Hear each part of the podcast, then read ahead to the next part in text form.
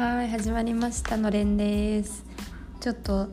あの前回の時にジュニア会の話をするって言って途中で祭りダンスそのジュニア会でやったことを話すために祭りダンスの話したらそこで盛り上がって祭りダンスの話で終わってしまったのですごいいい回だったんですけど祭りダンスの話ができてすごいいい回だったんですけど言いたいこと全部言ったわけじゃなかったのであのー、なんかいろんなことがまたまたまたどんどん起きて忘れてしまう前に撮っておこうというのでネギ塩一人で撮っております。なんで今撮ってる時間としてはあのさっき1個前のエピソードを撮ってすぐあとまあ、うん、すぐでもないですね。1時間後ぐらいに撮っております。まあ、なんですけれども、まあ、そういうわけで私はあの子供たちの担当をしたんですね。でえー、とまず最初にダンスやって。でまああのワンツー1 2 3 4 5 6 7 8 2 2 3 4 5 6 7 8あで考えると323456784234568だから全部で32拍か。分のダンスをやったらもうずっとぐるぐる回るんですよ同じ振りで。だから結構子供たちもすぐ覚えてでみんなでちょっと何回かあの子供たちだけですけどあのそれぞれ別の場所であの年ごとに年齢ごとにそれぞれ別の場所で活動していたのであの子供たちは子供たちだけで別の部屋に集まってっていうのでやっていました。であの、まあ、結構やっぱり子供たちで違うなって思うのはそのなんか集中力が全然違うんですよね。その大人たちは、まあ、もちろんそれに来てるしジュニア界に来てるからそれちゃんとやるってなったらやるんですけどやっぱり子供たちはもうなんか結構私たちがやってた部屋がソファーとかが置いてある部屋だったんで割とすぐソファー行っちゃったりなんか携帯触ってて全然読んでも来ないとかなんか割とみんなマイペースだったんですけどまあなんとかななんとかやっててで2つ目のアクティビティは、うんと、あの2チームに分かれてまあ1個白い白線の向こうに立って用意どんで白線のとこから走るんですね。走った先にはえっと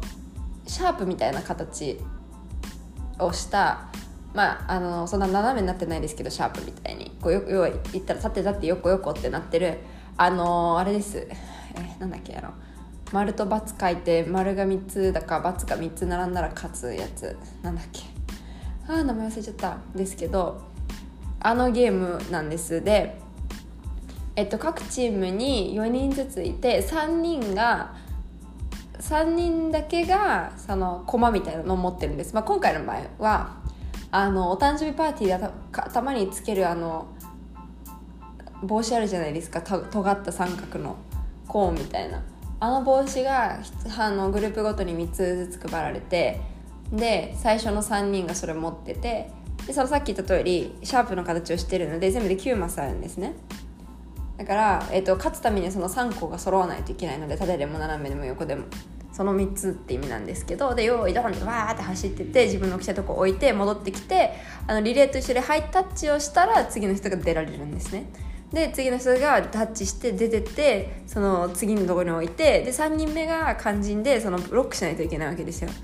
であの相手がもうもうあのなりそうなんで。でも自分が先につけば別に3つ並べた方がいいしそうじゃない場合は相手のことをブロックするっていう感じ。でそれでもでお互いブロックしちゃったらそれであの決着つかないじゃないですか。で4人目の人が手ぶらで行ってそのすでに置いてあるものの中から自分たちが3つ揃えられるように動かすんですよ置いてあるものをずらして。戻ってきてまた次の人にバトンタッチしてって言ってどっかが揃うまでひたすらやり続けるっていうゲームなんですね。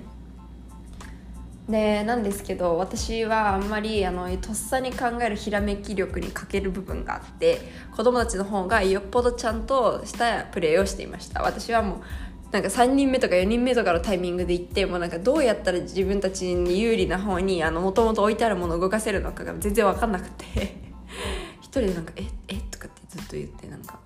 やってました。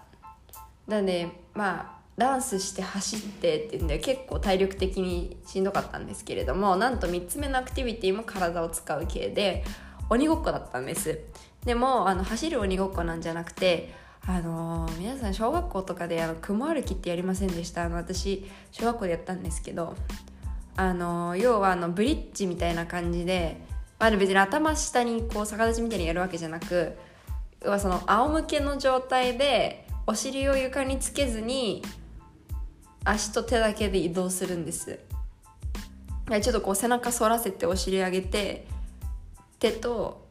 足だけでが地面についてる状態でこう歩くんですね。それで鬼ごっこをやりました。もう腕の疲れるのなんの。はい。大変でございました。でそれでもちょっと時間が余ったのでなんかふわーっていうゲームをして。こればっかりはどう説明したらいいのやら。あのーなんか円になるんですみんなで。で1人親がいてでその親っていうのも1回ターンが終わると隣の人にターンが移る隣の人が親になるんですね。でその「うーわ」っていう時に、まあ、じゃあ先に言うとこのハンドジェスチャーゲームなんです。であの例えばうさぎの動きはうさぎはあのよくある。頭の上でえーと、うさぎの耳を立てるような形にするのがうさぎでうんとなんか右手を肘曲げて上に手を上げた状態挙手してるみたいな肘曲げて挙手してる状態でで手首も曲げます。なんかあの白鳥の頭みたいに。で左手左手をその右の肘に添えるような形でやったこれはヘビなんですね。であとはドラゴンがあの なんでドラゴンがこれの形なのか分かんないんですけどあのその今のせ、えー、蛇と同じ指を手を右も左もやるんです。肘曲げて手首も曲げて90度ずつ曲げた状態のやつをえっとうわ説明難しいよ。なんか内側におるんです。自分の胸の前であのちっちゃいうん、胸の前でその折り曲げた同士のあの手首折り曲げた同士のこうガチャってやって四角が真ん中に作るようなそれがドラゴンなんですね。であとはまああのニャーってあのネックひろしさんのニャーあれでが虎です。虎あと何だったっけ？あとはあなんかあの普通に鳥が飛ぶみたいな感じであの左右の脇のところで外向きに手首曲げて脇締めてやる。あの鳥っていうのがガチョガチョウだったかな。多分そんなもんだったと思うんですけどがまでそれぞれのジェスチャーなんです。でその親になった人は「うーわ」っていうその「わ」のタイミングでその今言った動物のどれかをうちのどれかをやるんですよ。どれかのジェスチャーをするんですよ。でその輪って親が言うのと同時にその輪の中にいる人たちもみんなが同時に変えるんですね。自分のジェスチャー自分のジェスチャーを選んでやるんですよ。もう何でもいいんです。さっき言ったそのみんなで前もって決めといたあのリストの中からだったら何でもいいんですけどあのやります。でその時にその「うわ」って言った親の人と同じのをやっちゃった人は脱落なんですね。でうわって同じ人がずっと居続けるんじゃなくて、まあ、時計回りでも反対回りでもどっちもいいんですけど決められた方向の隣の人が今度はうわっていう番なんですね。だからさっきまでうわって言ってた人も言ってる人は別に自分とかぶった人が脱落するから脱落する可能性は言う人はないんですけどすぐに自分の番が終わったらもう次隣の人になるのでもうすぐに自分は脱落の可能性が出るんですね。でその隣の人がうわってまたやるからそのウーアってやった人と同じにならないように手を変えるんです。でそのウーアやる人は自分がもともとやってたのと同じのにそのままっていう手もあります。だからえっとあの黙ってこうなんか変える変えるぞって思わせといて変えないとかって引っ掛けることもできてもちろん親じゃない人たちも2回連続とか3回連続とかで同じのにする分には全然問題ないんですね。でそうやってこうどんどんどんどん親が回ってってみんなでずっと「うわ」って言ってやってあのどんどん脱落してって誰が最後まで生き残るかっていうのなんですよ。で結構これもその「うわ」のタイミングが大事で結構みんな次のやつを一生懸命頭の中で考えてるのでだけどなんか自分のたあの準備できてないタイミングでうわって言われるとなんかその見てる親の真似をしちゃうんですよね。なんかこうつられてあっち向いた方と同じで指の方になんかなんか行っちゃうんですよ。だからそれで結構まあ切る人が多いっていう。で特にうさぎで勝つ人が多いです。あのうさぎってこうそのうーっていうところから他の動作からわっていうふうにこう手をわって上げるんですよね耳のところまで。その勢いでみんなつられてなんか上げちゃうんですよ手を だからそれであのー、親は勝つ人が多くてそれで脱落する人が多いですね。はい。そんなゲームをしました。っていうのがジュニア会。でそれでそのあの子供たちだけのところはそれで終わってなんか下の方にもうみんなでまた最後集まるよって言われたんで集まりに行ったんですよね。でそしたらなんかその言ったら大人たちというかまあ成人以上の人たちと真ん中ぐらいのの真ん中の年ぐらい中学生高校生ぐらいの人たちもえっとあのをやっていてでなんかみんなすごいあの舞台のところに集まってたんですね。だから何やんのかなと思ってたらどうやら今回大人たちはなんなんかいまいちよくわかんないんですけど何かしらのプレゼンをやるっていうことだったんですよ。だけグループ2人組でもいいし1人でもいいのでその与えられた時間の中でスライドまで全部作って最後にプレゼンするっていう。で私たちが着いた時はなんか人参ケーキについてプレゼンしてる人とか唐揚げの美味しさについて熱弁してる人とか水の大切さについて喋ってる人とかあのもうもはやなんか今も大学もう大人の人が自分の大学の卒論のテーマとか発表してる人もいたし、うんと、なんかそうやってなんかスライドをバッて作ってその場で発表。でなんかどうやらそれは大人たちだけでやって大人たちだけで終わる予定がなんか押してたからっていうのか全員でこうか見ることになって、まあ、それはそれですごい盛り上がりました。で、えーと、真ん中の年の人たち中高生はなんかくじ引きで引き合ってたあの単語の CM 者たちの CM を作るっていう課題があったみたいでなんかその決められた時間の中で、えーと動画撮って編集して CM を作ってました。だからあのそれもみんなの大人たちのプレゼンの後にみんなの前でこうやって発表されて面白かったですよ。なんか一つは一つの班はあのじガラガラナジェズースって言ってガラナなんですけどあの飲み物の。ガラナなんだけど、えーと、ピンク色のあの私たちが北東部のあのマラヨンってマラインス、えー、レンソイスマライエニスに行った時に向こうで飲んだあのマラニョン州ででっかオリジナルのガラナがあるんですね。そう。それのなんか CM とかやってました。でなんでそのあともう一個の班別の班はなんかアカラジェって言ってあのー、なんだっけ。それもまた北東部の食べ物なんですね。だったからなんかなんでそういうのなんだろうって言ってたらどうやらなんかそのこの間の日曜日に初めてジュニア会に来た子新しい子がいたんですけどその子が北東部出身だったみたいでなんかそれが理由だったっていうのを聞いておおやっぱり自分が北東部に行ったので赤ラジも食べたしえっ、とあのー、そのガラナジュズースも飲んだしなんかすごいやっぱり旅行に行ってこうご当地っていうのをちゃんと知ってるぞとそういうはあのいいなっていうふうに思いました。で最後あのもう時間押し押しだったんですけど最後に1曲みんなでダンスを踊って終わりましょうってなってそのダンス何だったかっていうと子供たちが一生懸命覚えたギザギザだったんですねででみんなで一つの輪になってやるだけだったんですけどそこでちょっと私がなんか自分がもし子供たちだったら普段ってそのいつも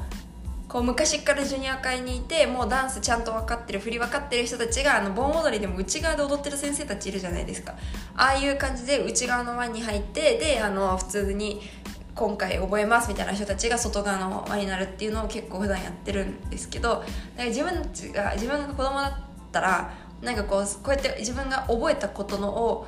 こう人に見てっていう感じでこう見てもらえたらなんかすごいあとそのみんなに教えるそのなんだろう普段だったらお兄さんお姉さんたちがいるポジションに自分たちが入って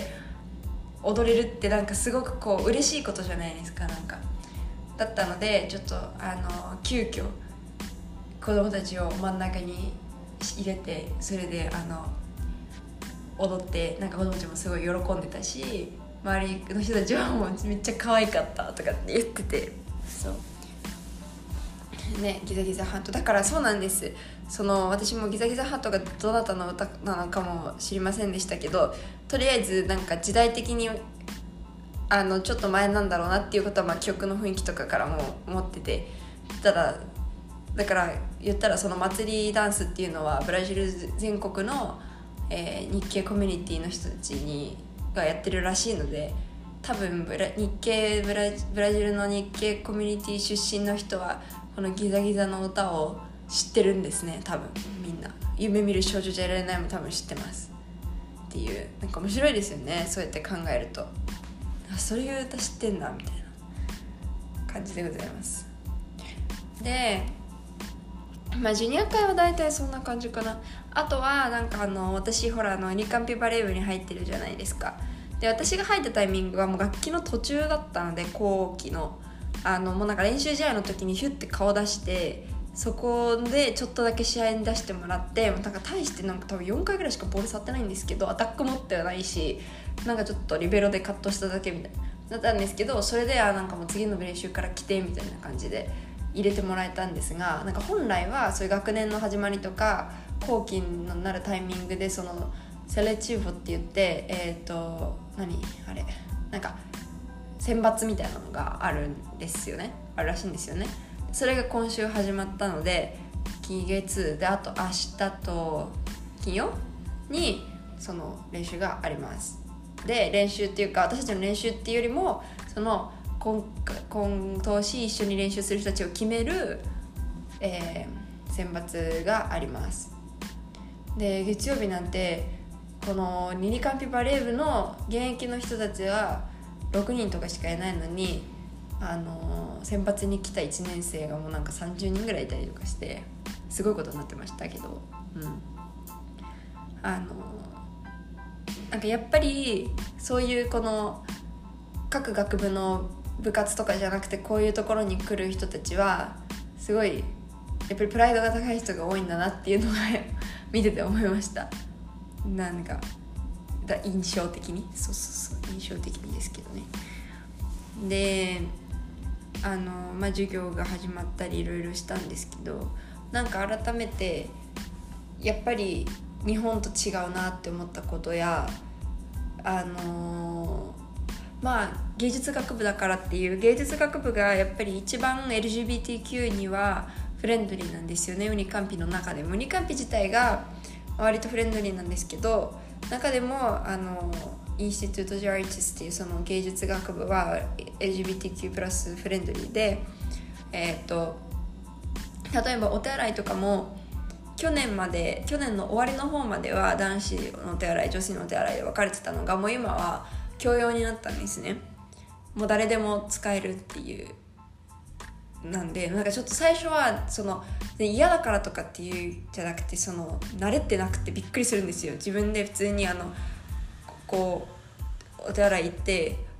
あの流しのところにこう扉開けてみたらなんかはっとなるんですけどまあそれも全然まあ慣れればっていう話でであの、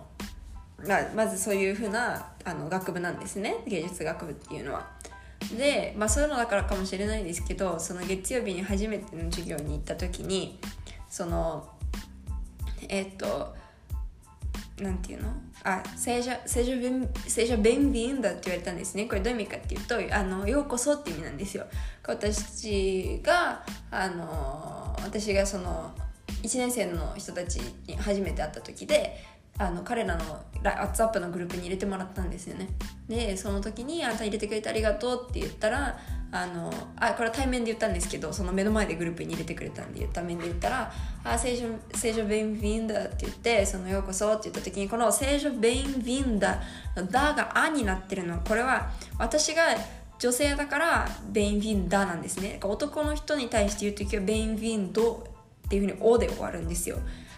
でそういうふうにかあのその男の子だったんですけど言ってくれて私にそう言って「ようこそ」って言ってくれた子が「最初ベンビンだ」って言った直後に「あれ待ってあなたはあの女子として扱ってほしいのっていうふうに聞かれたんですよ。初めて聞かれてなんかこうこんだけ直接聞かれたことあんまりなかったんですよね。あのだからやっぱりこうそうやって聞くのはあの芸術学まあブラジル日本じゃ聞かないし特に、まあ、芸術部学部だからなのかなっていうふうには思ったんですけどあのもちろんあのインスタグラムとかの自分のプロフィールのところに私は「あの she her」って呼んでください。私のことは彼女っていうふうにあの自分のことを女子だと思ってますみたいな。でいうふうにこうやるのはあるんですけどそういうのじゃなくて本当にちゃんと会った時にあなたはどっちとしてあの言ってほしいんですかっていうふうに聞いてくれたんですよね。だったから、まあ、私はあの女子大丈夫だよって言ってあのあでもう一回じゃあ聖者ベンフィンだっていうふうに言ってくれたんですけどなんかそういう質問されたことがなかったからあのこうああすごいなんていうの？やっぱりウニカンピだなやっぱりブラジルだなやっぱり芸術学部だなっていうのを感じたエピソードですねこれは一つ。えっとその英語だと she, her って言うんですけどその she, her ってあの彼女はとか彼女のとかね she, her なんですがポルトガル語ではそれをエラ、デラっていうふうに言います。まあ意味は同じ。エラは C に当たるものでデラはあの her に当たるものなので言ってることただポルトガル語にしただけなんですけどエラデラまたは彼男の人の場合はエリデリですね。はいそういうふうにあのなっております。だからそうだね。やっぱりそうやってこう相手が自この見た目だけじゃ判断できないよねっていうことをそうやってこう考えてる人理解してる人が多い環境なんだなっていうのをすごく感じました。はい。となわけでなんか気づいたらまた20分過ぎてるんでそろそろ終わりにしますし私も早寝するとか言ってもまあまあの時間なんで寝ます。ということで、ネギ塩でございました。さよなら